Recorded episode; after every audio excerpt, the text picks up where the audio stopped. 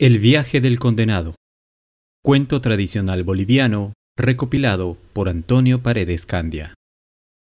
Era una mujer muy curiosa que vivía en el callejón Jaén de la ciudad de La Paz y permanecía día y noche en la ventana, observando lo que hacía o decía la gente.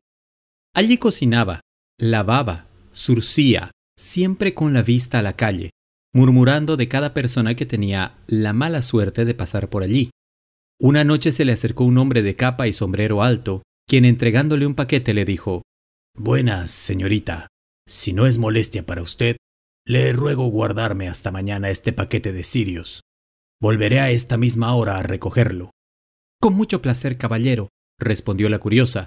Y puede usted dejarme todos los paquetes que desee, que en mi poder estarán bien guardados como en el suyo. Muchas gracias. Muchas gracias.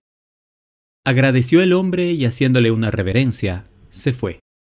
Notó la curiosa que el caballero del paquete tenía un olor raro, y no pudiendo vencer su curiosidad, abrió el envoltorio descubriendo sorprendida, en vez de los cirios que le habían dicho, canillas y fémures de un muerto.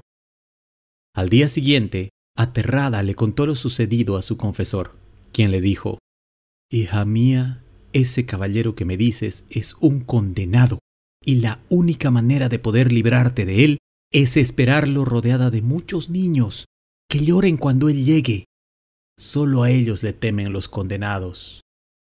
La curiosa reunió a todos los chiquillos del barrio aguardando en su ventana la visita macabra, que no se hizo esperar mucho. Señorita, buenas noches, saludó golpeando la vidriera de la ventana.